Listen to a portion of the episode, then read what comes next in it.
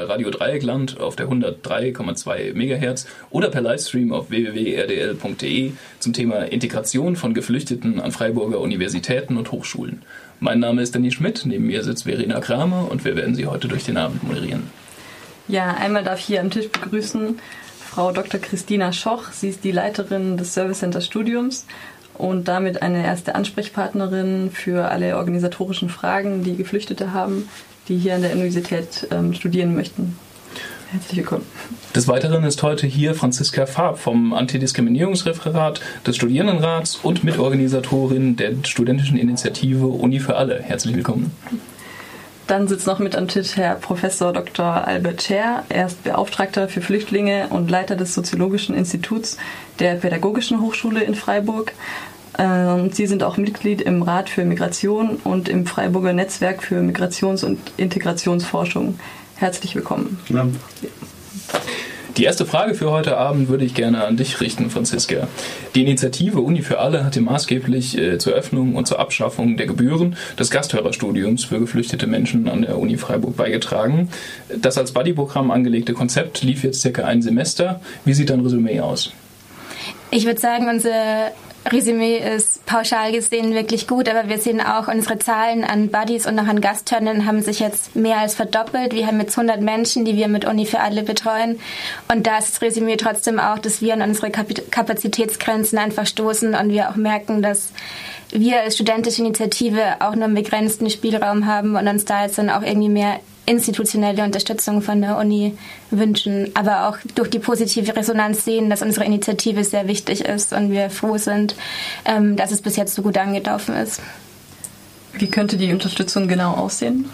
Also zum Beispiel gibt es ja für Erasmus-Studierende Buddy-Programme. Es gibt den internationalen Club der Universität, der eben auch finanziell gefördert wird. Die Leute sind da wirklich angestellt und ähm, Buddies, die eine Patenschaft ähm, für ähm, Erasmus-Studierende übernehmen, die bekommen sogar eine kleine Aufwandsentschädigung. Das sind alles Sachen, die wir im Moment nicht machen, die wir alle selbst ehrenamtlich tragen.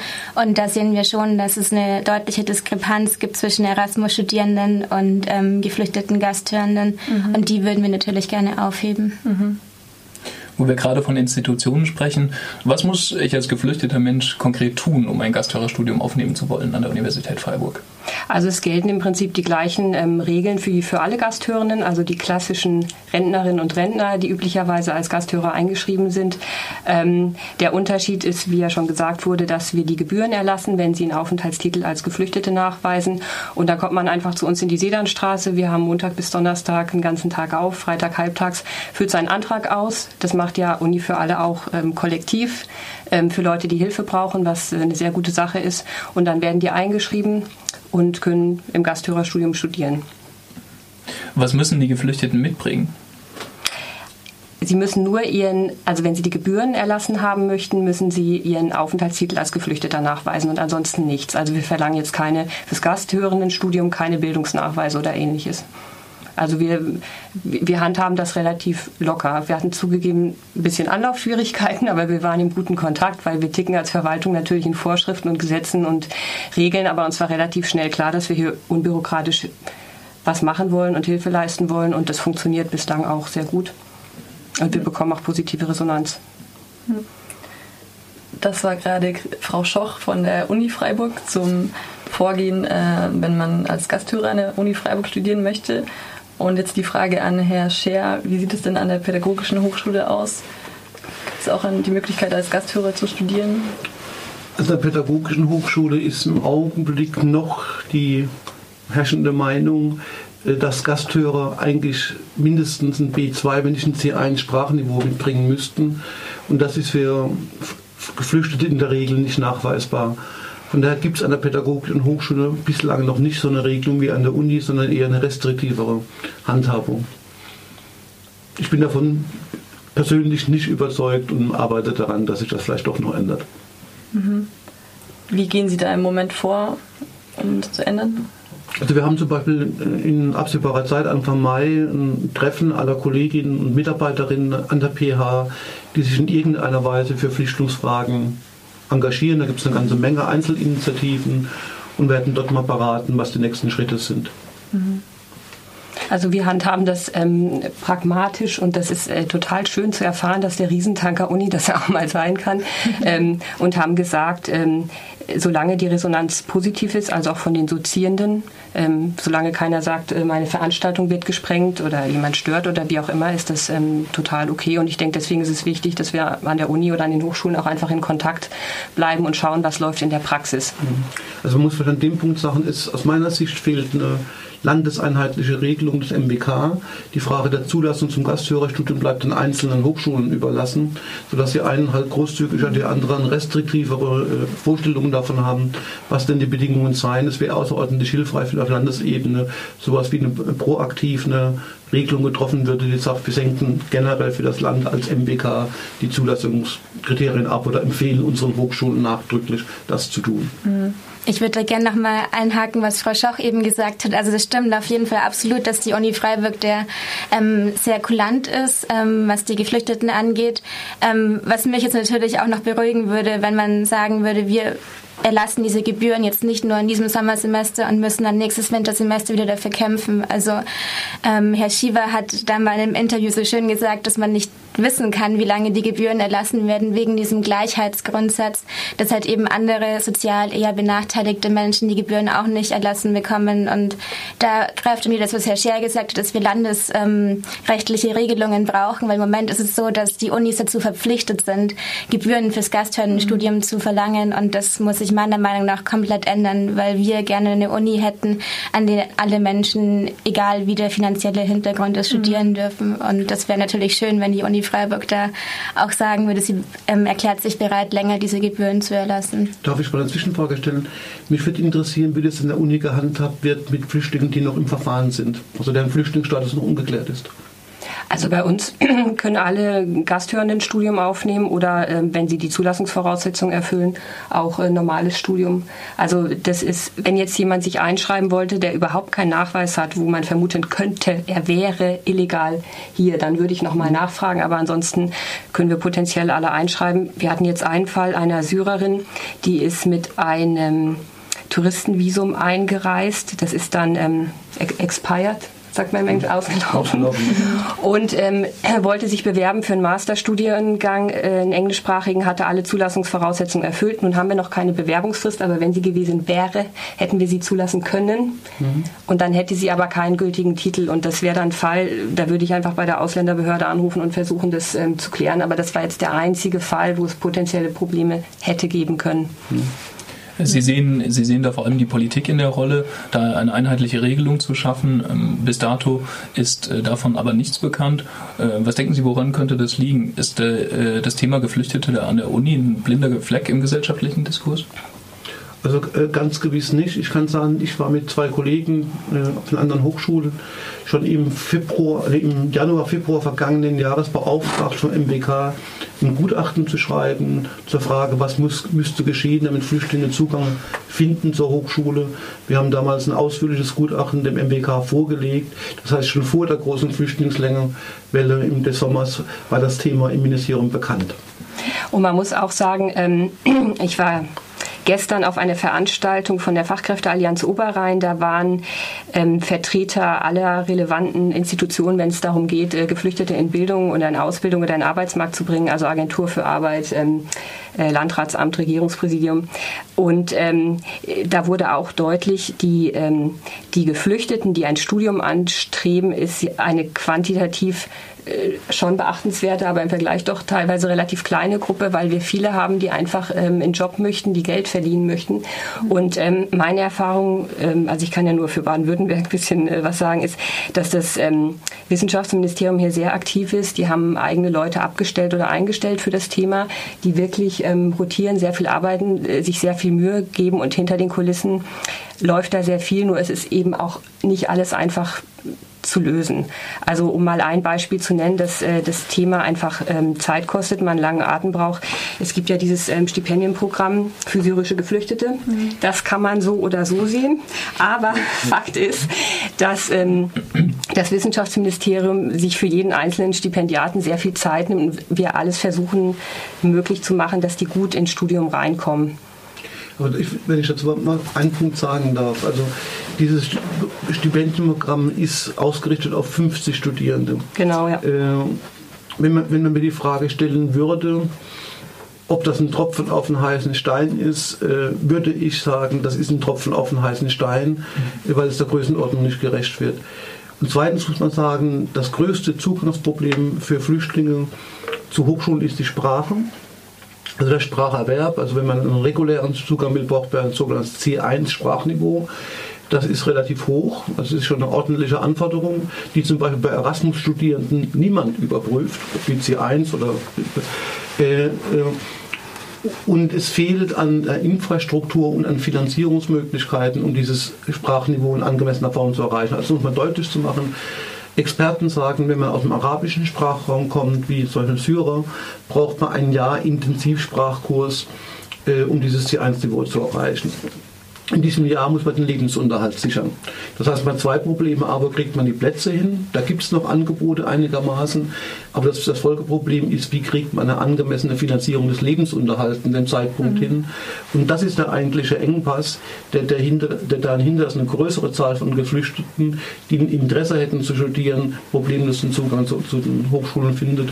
Und da wäre auch wiederum das Land stärker in den Pflicht, nicht nur so ein 50 äh, Menschen Elite, ich sage das mal so ein bisschen Elite-Förderprogramm zu machen, das sich auch ganz gut öffentlich darstellen lässt, ohne jetzt irgendwelche Absichten zu unterstellen, sondern irgendwie erstmal die Basisvorbereitung zu machen, die sagen, wir befähigen Flüchtlinge zum Studium, indem wir in der Intensivsprachkurse überhaupt die Zugangsvoraussetzungen verschaffen.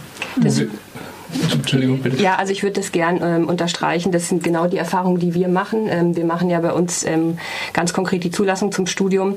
Ähm, Sprache ist ein Riesenthema und die Rückmeldungen, die wir bekommen, äh, sind, dass ähm, jemand hat den Begriff äh, zugeschüttet, also ankommende Geflüchtete werden zugeschüttet mit, ähm, mit Sprachangeboten für, für dieses Erstsprachelernen, ähm, ehrenamtliche äh, private Initiativen, aber bei dem Niveau B1 hört es dann spätestens auf und dann braucht man eben dieses erforderliche C1-Niveau und da gibt es zu wenig Kapazitäten. Und äh, Lebensunterhalt ist ein Riesenthema. Vor allem, weil wir die Erfahrung machen, dass viele, die sich für ein Studium interessieren und sich nur noch nur deswegen noch nicht bewerben, weil sie noch nicht die Sprachkenntnisse haben, mit einem Visum zu Studienzwecken eingereist sind, schon vor ein, zwei Jahren. Und ähm, um das Visum zu verlängern, brauchen die eigentlich ein Finanzierungsnachweis. Ich weiß jetzt nicht, mhm. wie strikt die Ausländerbehörde das handhabt, aber wenn Sie den Studierendenstatus weiter halten wollen, dann brauchen Sie im Prinzip eine Finanzierung. Ähm, ich, ich suche immer nach Stipendien und Möglichkeiten, aber jetzt auch noch keine gefunden, bis auf den bekannten Garantiefonds, ähm, sodass einige, mit denen ich jetzt gesprochen habe, sich überlegen, ob sie den Status wechseln und Asyl beantragen. Nur dann wären sie in dieser Asylmaschinerie äh, drin und könnten irgendwie nach Ostfriesland geschickt werden und dann können sie natürlich wieder kein Studium aufnehmen. Also das sind alles so, äh, so Sachen, wo die Systeme noch nicht gut ineinander greifen. Ähm, das, was ich mitbekomme, ist, dass die Politik da dran ist, sich der Probleme auch bewusst ist, aber es gibt jetzt noch keine Lösung, die wir jetzt bräuchten für die Leute, die gern studieren möchten. Wo wir da gerade von Finanzen sprechen, ähm, seit dem 1. Januar 2016 ist äh, die Aufenthaltsfrist für, äh, um BAföG zu beantragen von Geflüchteten von vier Jahren auf äh, 15 Monate herabgesetzt worden, ähm, was natürlich ein großer Schritt ist. Aber sehen Sie da noch mehr Handlungsbedarf? Also ich würde zuerst mal ein Problem ähm, ansprechen. Das ist, wenn ähm, jemand, Sie bekommen ja erst diese äh, Asylleistung, bevor Sie, Sie korrigieren mich, wenn ich es falsch sage, Leistung nach StGB bekommen. Ähm, und wenn jetzt das ähm, Asylverfahren sehr lange dauert und Sie würden äh, studieren, würden Sie aus diesen Leistungen rausfallen, weil Sie theoretisch BAföG bekommen könnten. Und dann kann es sein, dass jemand in so eine finanzielle Lücke äh, fällt. Und das, finde ich, ist etwas, ähm, was auf jeden Fall zeitnah, wie man so schön sagt, geregelt werden müsste. Ich war jetzt im vor ein paar Wochen auf einer Tagung der Friedrich-Ebert-Stiftung, äh, bei der waren auch politische Vertreter aus Niedersachsen, Nordrhein-Westfalen und die haben genau das benannt und haben gesagt, mhm. da muss was passieren. Also um es von konkreter zu machen, wenn ich einen Flüchtling nehme mit einem Verfahren ist, dann kriegt er Leistungen nach dem Asylbewerberleistungsgesetz. Mhm. In dem Augenblick, wo er zu studieren anfängt, fällt er, damit, fällt er da erstmal raus und müsste auf BAföG umschalten. Mhm. Ne, und, und und dann ist wieder die Frage, ist in der konkreten Situation des Flüchtlings das, der BAföG, das BAföG eine ausreichende existenzsichernde Grundlage, was ja je nach Familiensituation nicht so einfach ist. Dann gibt es wiederum beim BAföG die Fragen der Altersbegrenzung des BAföG-Zugangs und dann wird es im Detail sehr, sehr kompliziert. Ne, und, und, da eine, eine, eine, pauschalere Lösung zu, zu, führen, die quasi dieses ganze Dilemma Anspruchsvoraussetzungsprüfungen bei BAföG, altersabhängig und so weiter reguliert oder auch die Frage stellt, darf, kann, kann die Asylbewerberleistungsgesetzleistung weiter bezogen werden während eines Studiums. Da müsste auch Klarheit äh, geschaffen werden, weil mein Eindruck auch ist, da ist auch ein Regelungsbedarf und auch ein Informationsbedarf. Ja, und um das noch weiter zu spezifizieren, ähm, viele Geflüchtete, die äh, ein Studium aufnehmen wollen, die sind ja auch schon älter, ne, weil sie das Alter ansprechen, die sind über 30. Äh, teilweise haben die schon lange Berufserfahrung und sagen, ähm, um in den ähm, hochqualifizierten Arbeitsmarkt in Deutschland zu kommen, möchten sie ähm, studieren und sind ja. aber schon 32, 34, 36.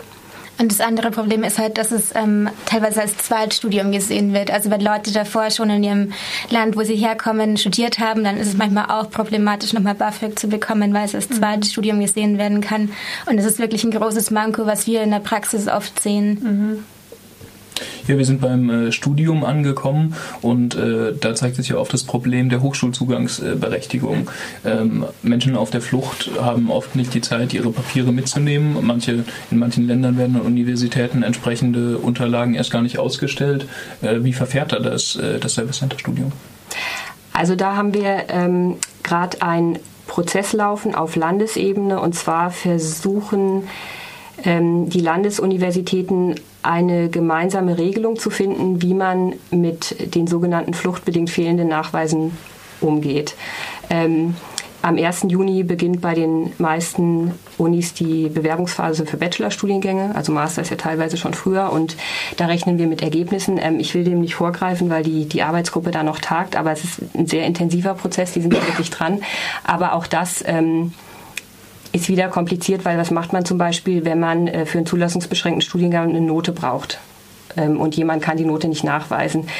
Ähm, es gibt Kritiker, die sagen, das dauert jetzt wieder alles äh, zu lange. Ich denke, in dem Fall sollte man sich die Zeit nehmen, weil was ganz, ganz wichtig ist, dass wir keine Willkür in der Zulassung haben, sondern Regeln, die für alle gelten, dass alle fair behandelt werden. Und da muss man ähm, einen Grad finden und das ist gar nicht so leicht. Setzt man die Hürde sehr hoch oder sehr niedrig.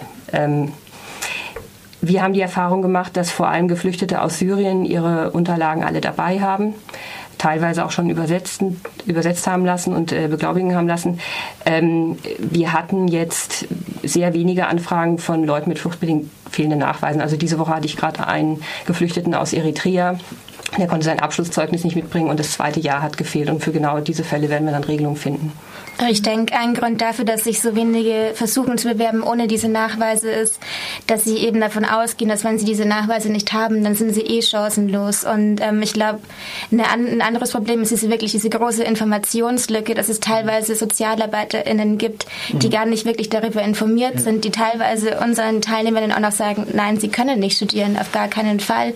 Sie haben nicht das deutsche Abi und so weiter und so fort. Und ich glaube, da ist es halt wichtig, auch nochmal irgendwie flächendeckend und nicht nur in Freiburg, sondern auch außerhalb in den Regionen bessere Informationen zu schaffen. Da wir jetzt ja im Radio sind, würde ich vielleicht auch dazu ein paar Punkte sagen wollen.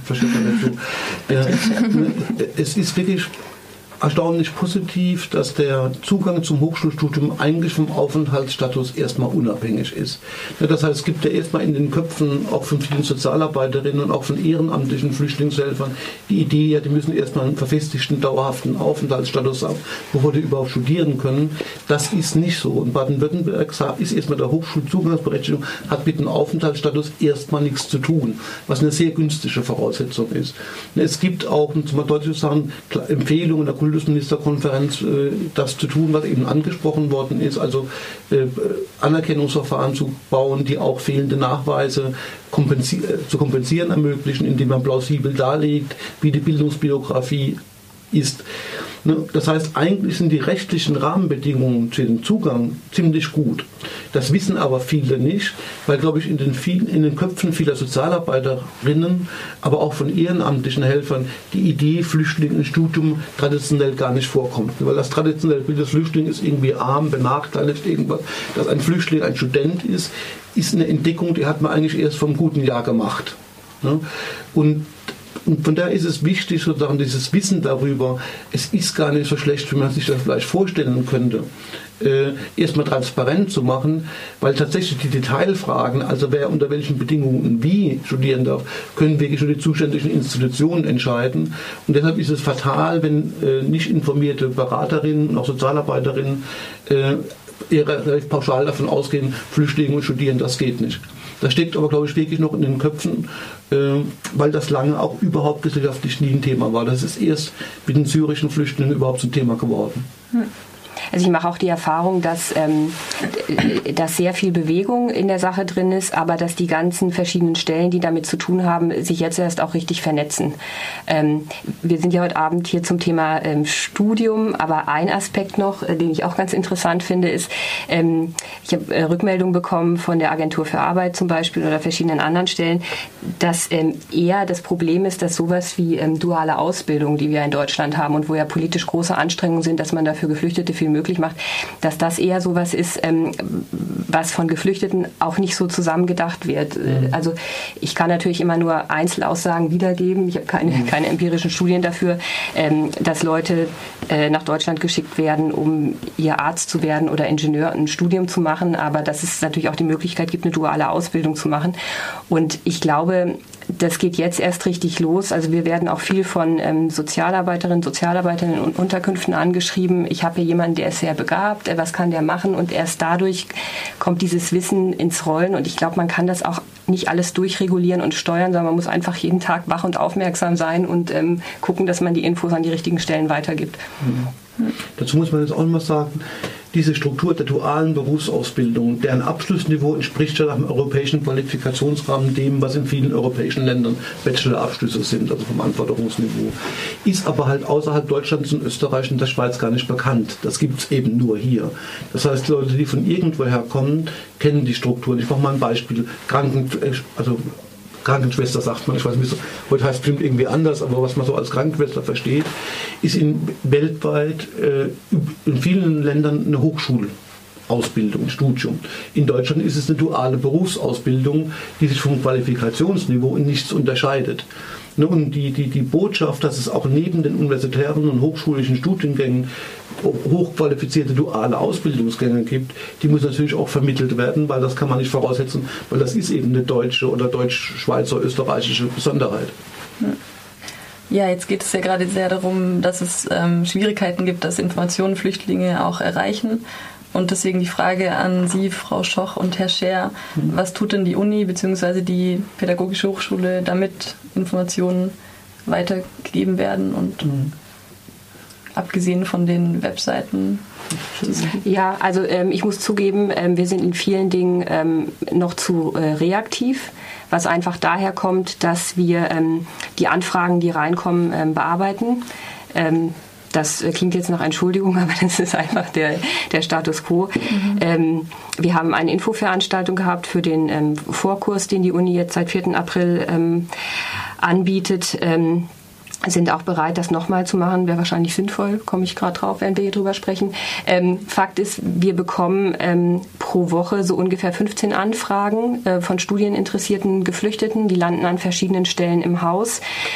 Ähm, die kommen von Geflüchteten selbst, oft auch von ähm, Sozialarbeiterinnen, Sozialarbeitern in Unterkünften, sehr oft auch von ähm, Helferkreispersonen. Das ist interessant, weil das ist eine ganz neue äh, Zielgruppe, die wir vorher nicht hatten, weil wir haben mhm. eigentlich ganz, äh, ja, ich sag mal ganz ähm, ja, lustige Situation in der Studienberatung, dass ähm, eine Helferkreisperson kommt mit einem Geflüchteten und äh, der deutsche Helfer oder die Helferin ist total überfordert und äh, erschlagen von diesen ganzen deutschen Zulassungsvoraussetzungsgeschichten, während der oder die Geflüchtete das relativ schnell kapiert und dann erklärt der Geflüchtete halt, wie das alles funktioniert. Ähm, naja, was ich sagen wollte, ist, dass ähm, die Anfragen, die kommen, die brauchen ähm, relativ viel Zeit zur Beantwortung. Also es sind oft Rückfragen, weil die Leute eben nicht verstehen, wie das ähm, funktioniert mit der Bewerbung und es ist selten mit einem Mailkontakt oder einem Telefonat erledigt. Und deswegen sage ich reaktiv, weil wir einfach versuchen, ähm, das zu bearbeiten, was reinkommt. Aber es ist natürlich absolut mhm. richtig, dass man da proaktiver rangehen muss. Mhm. Also ich habe mal zwei Punkte. Wir haben ja die Uni und PH gemeinsam einen Antrag gestellt beim Ministerium für die Schaffung einer Koordinationsstelle für Flüchtlinge an Hochschulen. Das ist Frau Langisch, die mhm. seit dem 1.1. eingestellt ist. Wir haben jetzt bei uns am Institut nochmal so einen Stellenanteil, eine Viertelstelle geschaffen, um überhaupt die flüchtlingsbezogenen Aktivitäten an der Pädagogischen Hochschule irgendwie zu koordinieren und bekannt zu machen. Also da, da sind jetzt erstmal ein bisschen Strukturen auch geschaffen worden. Ne, und also unsere Perspektive ist, glaube ich, die Pädagogische Hochschule hat immer ein besonderes Problem, dass die Idee, was ist eine pädagogische Hochschule, international schwer vermittelbar ist. Äh, äh, auch in Deutschland, auch in Freiburg wissen eigentlich relativ viele Leute nicht richtig Bescheid. Also haben irgendwelche diffusen Bilder, was es da gibt oder auch nicht. Also welche Studiengänge überhaupt an der pädagogischen Hochschule äh, existieren. Könnte ich das hier auch mal fragen, wissen Sie das eigentlich? Äh, glaube ich, würde nicht ja. viel bei rauskommen. Das heißt, da ist, muss viel proaktiver auch Werbung gemacht werden. Äh, wir werden jetzt auch so eine, endlich mal eine, demnächst eine englischsprachige Informationsseite aufbauen, die es bei uns auch noch nicht gibt. Um es mal aber positiv zu reden, wir sind im Augenblick bemüht, jetzt über die einschlägigen ehrenamtlichen Kreise, also hier Rasthaus zum Beispiel, Deutschkurse, äh, auch Informationen zu streuen. Beispiel zu nehmen, wir beginnen jetzt wahrscheinlich zum 1. Mai mit so einem Basissprachkurs, der äh, über DRD finanziert ist, ab A1-Niveau, also der unten ansetzt, nach oben und haben dann jetzt in den letzten Tagen die, die, die, die Rasthausgruppen, die Deutschkurse und andere informiert. Da gibt es eine Möglichkeit. Äh, das muss, es das muss jetzt entwickelt werden und verbreitet werden, klar. Mhm. Und um nochmal auf die Sprache zurückzukommen, also Rückmeldung, die wir auch bekommen, ist, dass, ähm, ähm, dass Geflüchtete, die studieren möchten, ähm, sagen, dass die normalen Sprachkurse, die zum Beispiel von Volkshochschulen angeboten werden, dass sie also in meinen Worten ein bisschen unterfordert sind. Und deswegen mhm. denke ich, speziell für die Zielgruppe was anzubieten, wo man schnellere Fortschritte macht, ähm, das ist absolut sinnvoll. Mhm. Gibt es Pläne von der Universität, das zu tun? Ähm, wir haben ja jetzt seit 4. April einen Vorkurs für Geflüchtete mhm. ähm, laufen. Den haben wir finanziert mit ähm, Bundesmitteln, die über den DAD verteilt äh, worden sind, dieses sogenannte Integra-Antrag. Mhm. Äh, da haben wir jetzt 40 Plätze und ähm, je nachdem, wie das weiterfinanziert werden kann, werden wir schauen, ob wir das weitermachen. Also das muss ganz platt das Rektorat entscheiden. Aber die Erfahrungen, die wir bis jetzt machen, die sind sehr positiv mhm. und ähm, wurde alles ähm, relativ kurzfristig aus dem Boden gestampft und eingerichtet, damit wir die Leute eben für das Studium zum Wintersemester möglichst noch auf das Sprachniveau C1 bringen. Mhm. Also ich will vielleicht noch mal einen kritischen Punkt bemerken. Also wenn wir jetzt hier von Flüchtlingen reden, ne, reden wir eigentlich implizit immer über die, also prototypisch die syrischen Flüchtlinge mit einer guten Bleibeperspektive, bei denen das auch alles positiv gesehen wird. Wenn man zum Beispiel die Westbalkan-Flüchtlinge nimmt, sieht das wesentlich dramatischer aus. Die sind auch von bestimmten Förderungsmaßnahmen ganz ausdrücklich durch das Asyl Paket 2 ausgeschlossen worden. Also die haben nicht nur quasi also vergleichsweise geringe aufenthaltsrechtliche Bleibeperspektive, die unterliegen auch sehr viel restriktiveren Bedingungen, äh, was jetzt quasi Zugang zu Sprachkursen betrifft. Mhm. Wenn ich mich nicht ganz falsch informiert bin, im Augenblick sind die sogar weitgehend ausgeschlossen. Das heißt, auch da muss man sich klar machen in so einer politischen Situation. Die gesamte Politik spaltet im Augenblick auf mhm. zwischen den guten Flüchtlingen mit positiver äh, Bleibeperspektive, das sind vor allem die Syrer, das sind schon mal die Afghanen nicht mehr, äh, und, und denen mit einer deutlich schlechteren Bleibeperspektive. Und von daher muss man dann auch im Detail mal differenziert gucken, was geht und was geht nicht. Mhm. Ja, da haben wir uns das für diesen Vorkurs relativ einfach gemacht und das äh, fand ich persönlich auch schön, dass wir uns so einfach machen konnten. Wir haben ähm, geguckt, wer hat einen direkten Hochschulzugang in Deutschland und äh, welchen Bildungshintergrund bringt die Person mit, ganz unabhängig vom, vom Herkunftsland. Fakt war aber, dass von den 80 Bewerberinnen und Bewerbern, also ich sag mal, 72 waren Syrerinnen oder Syrer, vor allem Syrer. Ich glaube, vier Frauen waren es insgesamt. Mhm. Ich würde mal noch ein beispielhaft das verdeutlichen Beispiel benennen wollen. Ich habe eine Doktorandin, die bei uns ausgeschrieben ist, eingeschrieben ist Doktorandin, die ist serbische Staatsbürgerin. Die versucht verzweifelt seit Monaten ein Visum für Deutschland zu kriegen. Äh, hat jetzt gerade mal so ein Kurzzeitvisum gekriegt, weil sie eingeladen ist zum Vortrag nach Hamburg. Ne, äh, und müsste aber, damit sie als als, also als immatrikulierte Studentin ein Visum kriegen, nachweisen, dass sie irgendwo 8000 Euro plus minus äh, auf ein Sperrkonto legen kann. Die hat sie aber nicht. Ne, jetzt habe ich mit Stiftungen geredet und gesagt, liebe so und so Stiftung, ist keinen Namen nennen, äh, die, die braucht ein Stipendium. Wenn sie ein Stipendium hat, kriegt sie wieder einen Zugang. Dann sagt die Stiftung, ja, aber solange sie keine Aufenthaltsberechtigung hat, können wir wieder keine Auswahlgespräche führen. Das heißt, es ist auch ein bisschen eine paradoxe Situation, dass Menschen, die sich jetzt nicht als Flüchtlinge deklarieren, sondern sagen, ich will in Deutschland studieren, aber habe irgendwie keinen starken finanziellen Hintergrund, was wir auch nicht so aber erhebliche Schwierigkeiten haben, nicht, nicht in Immatrikulation, das kriegen sie hin, äh, aber quasi einen dauerhaften Aufenthaltstitel überhaupt zu kriegen. Mhm. Weil die Botschaften im Ausland, und versuchen Sie mal, ich habe es versucht, mit der deutschen Botschaft in Belgrad zu kommunizieren über so ein Thema, stoßen sie auf nicht sehr große Kommunikationsbereitschaft. Ja, wir haben in der ersten halben Stunde sehr konkret über Hochschulzugangsberechtigungen, Finanzierungsmöglichkeiten und weitere Dinge über ein Studium hier in Deutschland für Geflüchtete gesprochen. Ähm, um es jetzt auf äh, einer anderen Ebene weiterzusprechen, wie bewerten Sie denn den äh, gesamtgesellschaftlich, die gesamtgesellschaftliche Rolle der Universitäten im Hinblick auf die Integration von geflüchteten Menschen? Franziska. Mm, also ich finde, das ist halt ähm, wirklich eine sehr traurige Frage eigentlich, weil man sieht, wie stark die Universität eigentlich fähig dazu ist, Menschen aus dem Ausland hier zu integrieren. Also wir haben wahnsinnig umfangreiche Programme für international Studierende, die aber oft äh, für Geflüchtete nicht greifen. Und ähm, da haben wir eigentlich ein extrem hohes Potenzial und ähm, unser Eindruck ist zumindest, dass es auch den Geflüchteten deshalb verschlossen wird oder vielen, weil die Universitäten doch oft sehr elitär denken und diesen Elite-Gedanken auch gerne weitertragen. Und dann sieht man auch sowas auf Landesebene, dass es ähm, Stipendienprogramme für 50 SyrerInnen gibt. Dann äh, wurde sogar auf einer Konferenz mehr oder weniger positiv herausgehoben, wie selektiv dieses ähm, Bewerbungsverfahren eigentlich war. Und das ist halt eigentlich fatal, weil wir haben die Infrastruktur oder große Teile der Infrastruktur, um wirklich auch vielen Menschen den Zugang zu erleichtern und auch den Zugang zur Integration. Also ich würde da äh, ein bisschen widersprechen. Ähm, für uns bis zu einem äh, gewissen Punkt sind äh, Geflüchtete, die ein Studium aufnehmen möchten, internationale Studieninteressierte sowie alle anderen auch. Dass sie natürlich häufig ähm, äh, ein Päckchen zu tragen haben, traumatisiert sind und andere Unterstützung brauchen, ist auf einem ganz anderen Blatt. Aber rein formal, wer darf studieren oder nicht, äh, machen wir da überhaupt keinen Unterschied. Und äh, was Sie angesprochen haben, die Programme für internationale Studierende sind ja meistens diejenigen für die sogenannten Kurzzeitstudierenden, die für einen Austausch kommen. Das gibt bestimmte Programme dafür, Universitätspartnerschaften, Fakultätspartnerschaften oder das Erasmus-Programm. Und äh, dahinter steckt natürlich eine ganz andere Infrastruktur. Die ähm, Geflüchteten, die bei uns ein Studium anstreben, die wollen ja in das sogenannte Vollzeitstudium. Äh, die wollen hier ein Studium komplett durchmachen und dann einen Bachelor, vielleicht später noch einen Master machen. Und ähm, da würde ich Ihnen zustimmen, da kann man sich noch besser aufstellen, weil wir ähm, merken, dass nicht nur bei den Geflüchteten, sondern auch bei unseren in Anführungsstrichen normalen internationalen Studierenden, die häufiger durchs Raster fallen.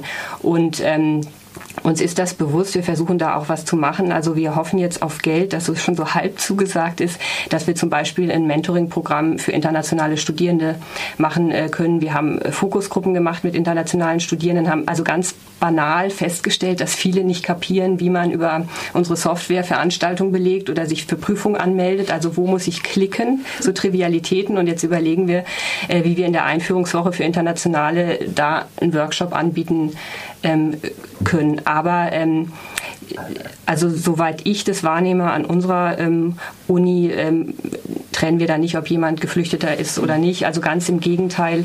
Ähm, es gibt viele Kolleginnen und Kollegen, die sich ganz viel Zeit nehmen, speziell für Geflüchtete. Wir hatten einige Spezialfälle, da ging es vor allem um Doktoranden. Also mir fällt da eine Biologin ein, die ist ähm, nach Istanbul geflüchtet, wollte dann hier ihr, ihr Promotionsstudium weitermachen und da haben wir also netto bestimmt vier, fünf Stunden mit dem Fach Biologie äh, überlegt, wie kriegen wir die rein, ohne sozusagen das Recht zu brechen. Also das, was ich mit Willkür meinte, dass wir keinen bevorzugen, dass wir unsere Regeln einhalten, alle die gleichen Chancen bekommen, aber dass wir doch soweit möglich es der Person ermöglichen, dass sie hier studieren können. Da haben wir auch mit der Botschaft Kontakt aufgenommen und hin und her gemeldet. Das ist alles extra Arbeit, die wir uns für die in Anführungsstrichen normalen nicht machen.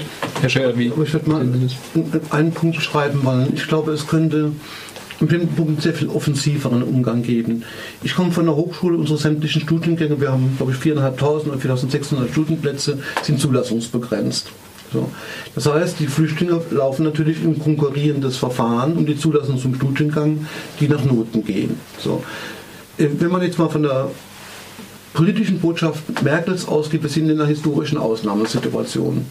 Hätte man ja auch sagen können, wir legen quasi Sonderstudienplätze, Kontingente auf, die wir zusätzlich zu den regulären Studien Plätzen schaffen für Flüchtlinge. Ich wäre auch sehr der Überzeugung, wenn jetzt das Land gesagt hätte, wir erwarten von den Hochschulen, dass ihr Kontingente in den Zusatzkontingente schafft, äh, in den zulassungsbeschränkten Studiengängen, dass sowohl die Kollegen wie die anderen Studierenden gesagt hätten, okay, dann ist der Seminarraum vielleicht voller, aber unter den Bedingungen akzeptieren wir das. Das heißt, es geht ja nicht nur find, aus meiner Sicht nicht nur darum, in den bestehenden Strukturen den, äh, den Flüchtlingen Möglichkeiten zu schaffen, was in Studiengängen, die nicht ausgelastet sind, kein Problem ist. Es gibt ja auch eine Menge Studiengänge bei uns an der pädagogischen Hochschule, an den Fachhochschulen, äh, an, den, an den Berufs-, also an den dualen Studiengängen, die die Kapazität begrenzt sind. Und da ist natürlich ein Flüchtling aus X der Konkurrenz zu einem Anführungszeichen normalen deutschen Studenten in einer schlechten Konkurrenzsituation. Also da würde ich mir auch eine Initiative wünschen, die, die proaktiv sagt, wir, wir schaffen einen proaktiven Kontingent, dass wir auch aktiv bewerben als Studienplätze für Flüchtlinge. Das eine. Das andere, um dann auf die Doktorandenfrage anzukommen.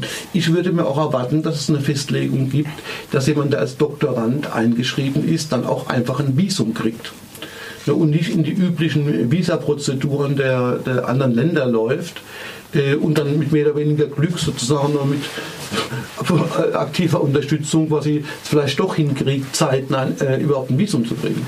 Also ich würde da gern was ergänzen, um das noch ein bisschen weiter zu differenzieren.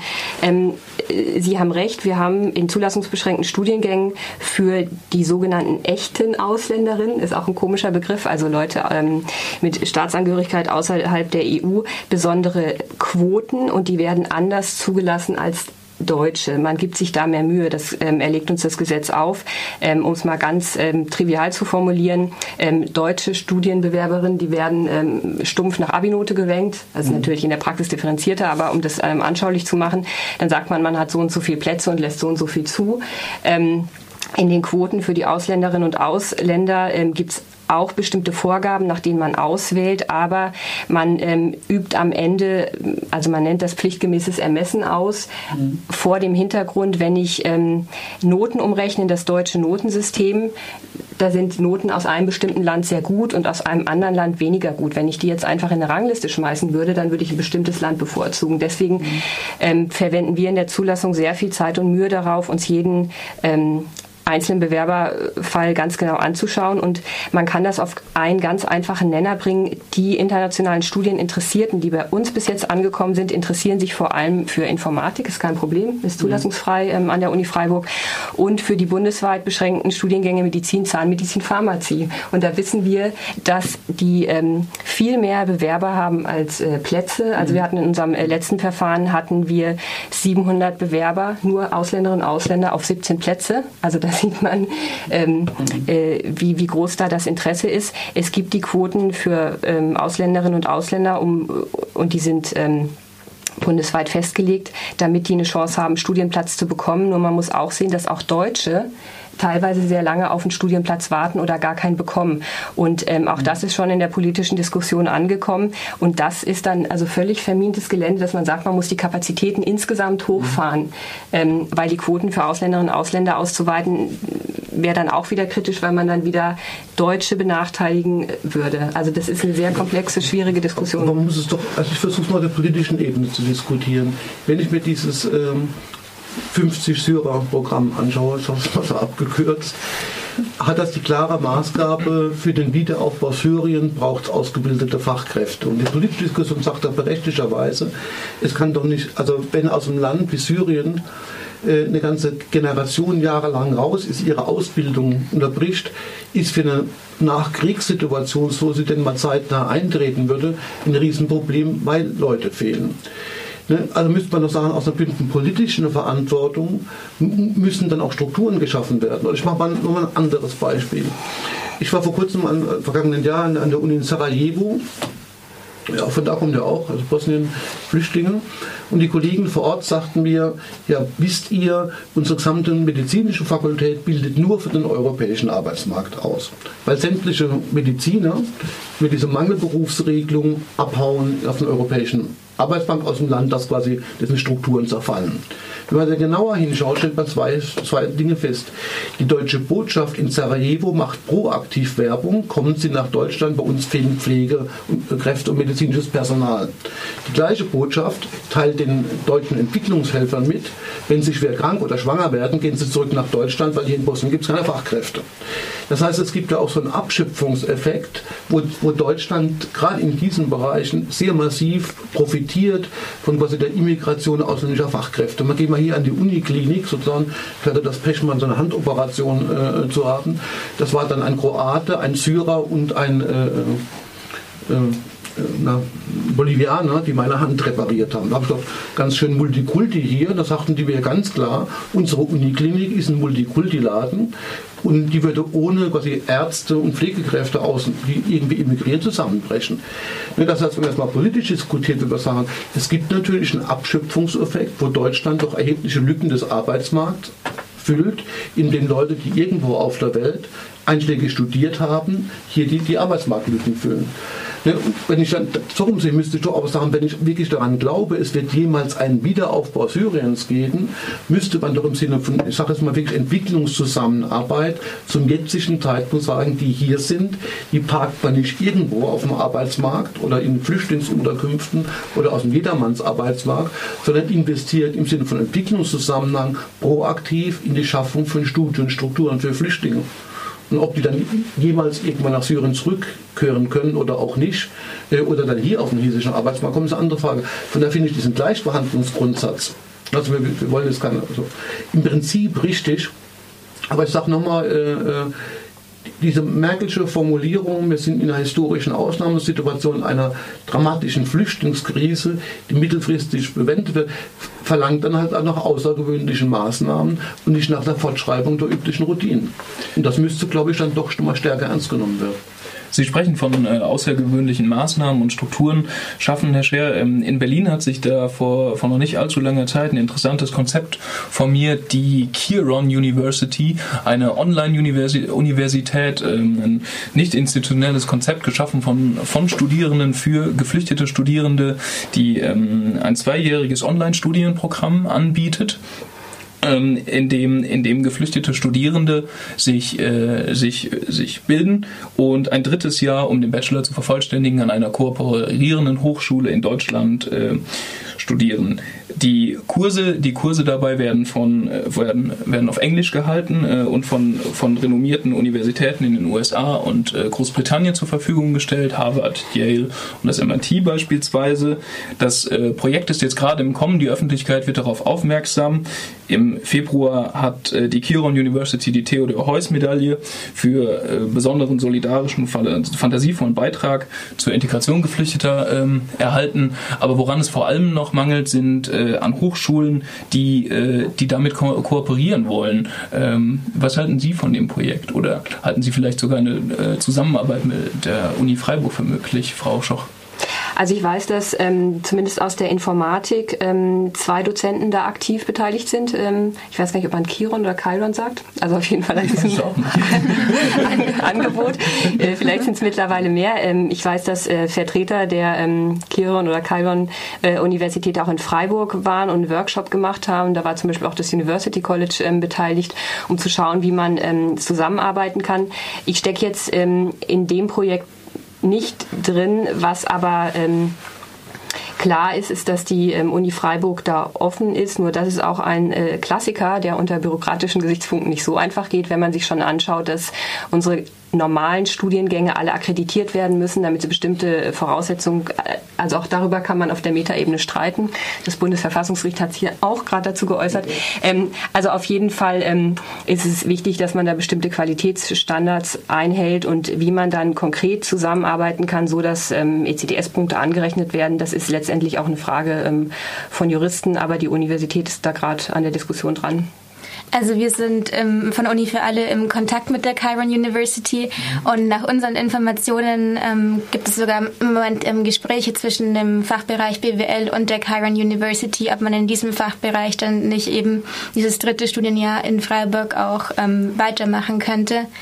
Und ich glaube, dass die Chiron University prinzipiell definitiv sehr innovativ ist und, und sehr lobenswerter Gedanke davon. Ähm, ich glaube, es ist bloß manchmal schwierig, zum einen, weil die Chiron University natürlich trotzdem wenig inklusiv ist. Also ich finde schon ein wichtiger Teil auch im Studium ist, dass eben die Menschen an die Uni gehen und wirklich mhm. auch das ähm, studentische Leben mitbekommen. Aber genau und diesen Aspekt versucht äh, die Chiron University zu, über, zu überbrücken, diese, diese Barriere, die vielleicht Geflüchteten nicht gegeben ist, auch finanziell ähm, dadurch zu überbrücken und erst im, im dritten Studien, Studienjahr äh, zu fördern. Genau, das Problem ist ja dann trotzdem, dass diese Menschen, ich glaube, dass man da eher anders ansetzen muss, dass man sagen muss, wieso gibt es eine Residenzpflicht, wieso müssen Leute, die eigentlich studieren wollen, in kleinen Dörfern wohnen, wo sie nicht ähm, die Infrastruktur haben, zu einer in eine Universität zu gehen. Also das ist dann ein lobenswertes Projekt ist, ähm, aber dass ich glaube, dass wir auch das Recht haben, vom Staat zu fördern, dass es institutionelle Projekte gibt und institutionelle Rahmenbedingungen auch, damit es solche Projekte erst gar nicht bedarf. Ähm, und ähm, dass es dann zum Beispiel solche Sachen gibt wie die Aufhebung der Residenzpflicht, ist da, glaube ich, ganz elementar. Und ähm, nur das Missverständnis, das wird nach außen kommuniziert. Ja. Die Residenzpflicht gilt nur während des Asylverfahrens. Nach Abschluss des Asylverfahrens gilt die nicht mehr. Mhm. Aber so ein Asylverfahren kann ja durchaus kann mal ein bisschen dauern. Kann, kann genau. dauern. Äh, nur, dass jetzt, wir sind ja, wie gesagt, im Radio und reden nach außen. Ja. Nur, dass jetzt nicht das Gefühl entsteht, wer als Flüchtling herkommt, bleibt ewig an Ort gebunden. Das gilt, nee. wie gesagt, während die Dauer des Asylverfahrens. Und das kann schon mal auch zwei Jahre dauern, wenn es dumm läuft.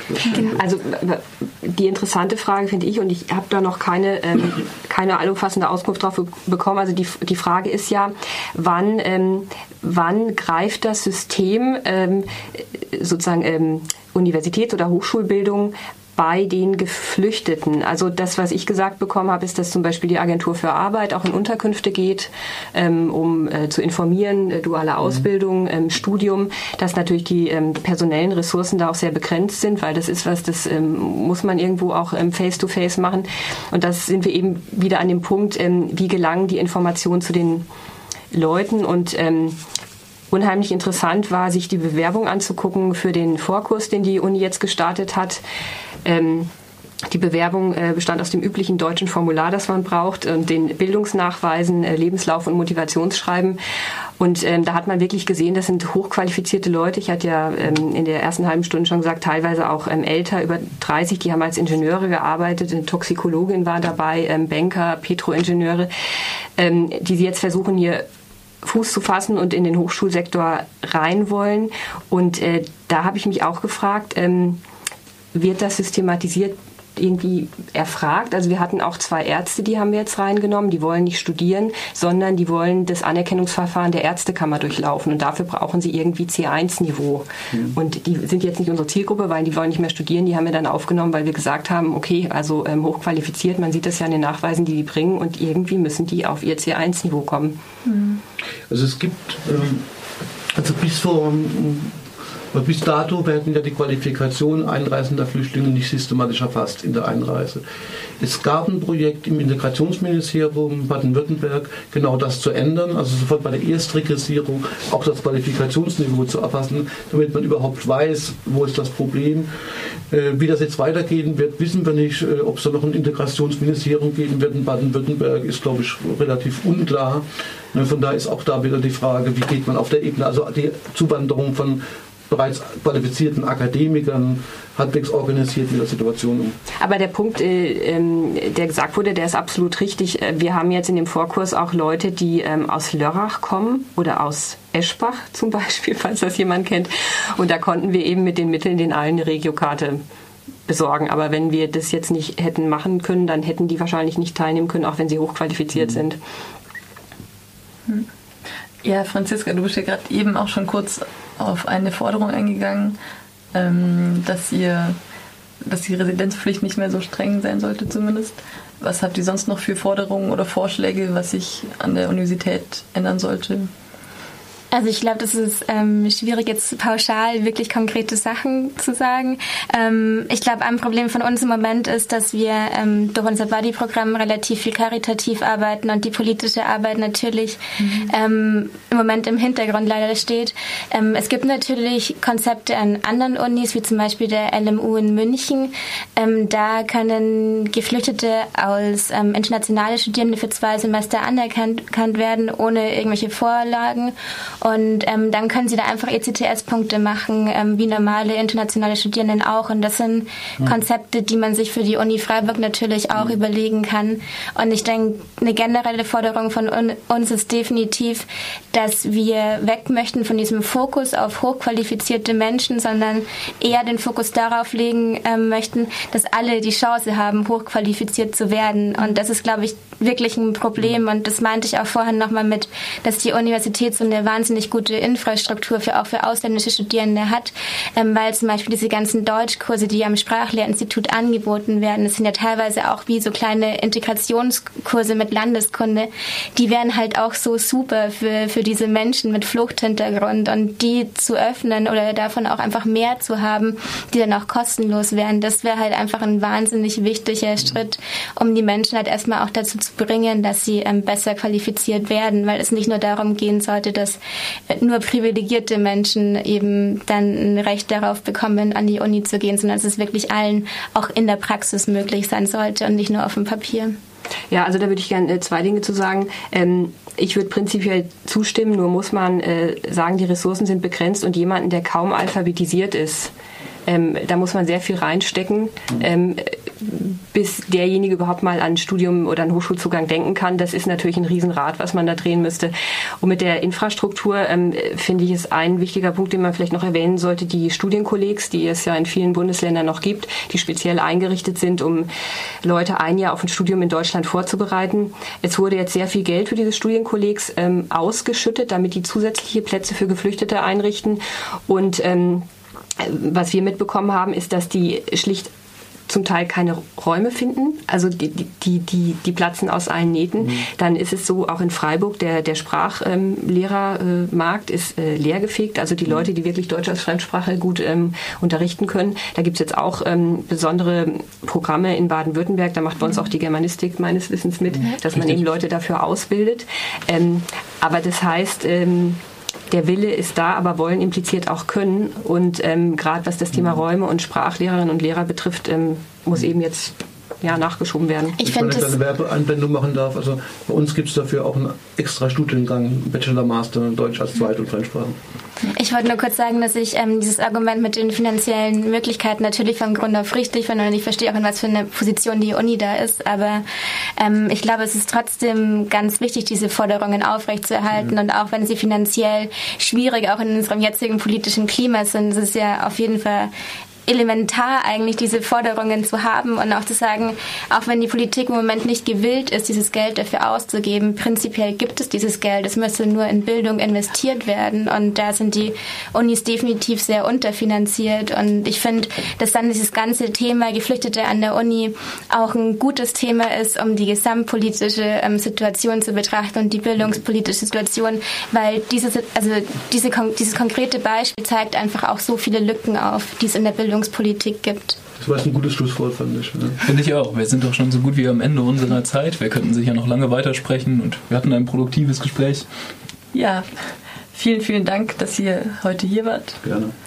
Ja, ihr seid bei Radio Dreieckland. Ähm, für euch heute im Studio waren Franziska Farb von der Initiative Uni für alle, ähm, Frau Dr. Christina Schoch, also die Leiterin des Service Center Studiums und Professor Dr. Albert Scher von der Pädagogischen Hochschule. Wir danken Ihnen nochmal für das Kommen und wünschen allen Hörerinnen und Hörern noch einen schönen Freitagabend. Ja, einen schönen Abend.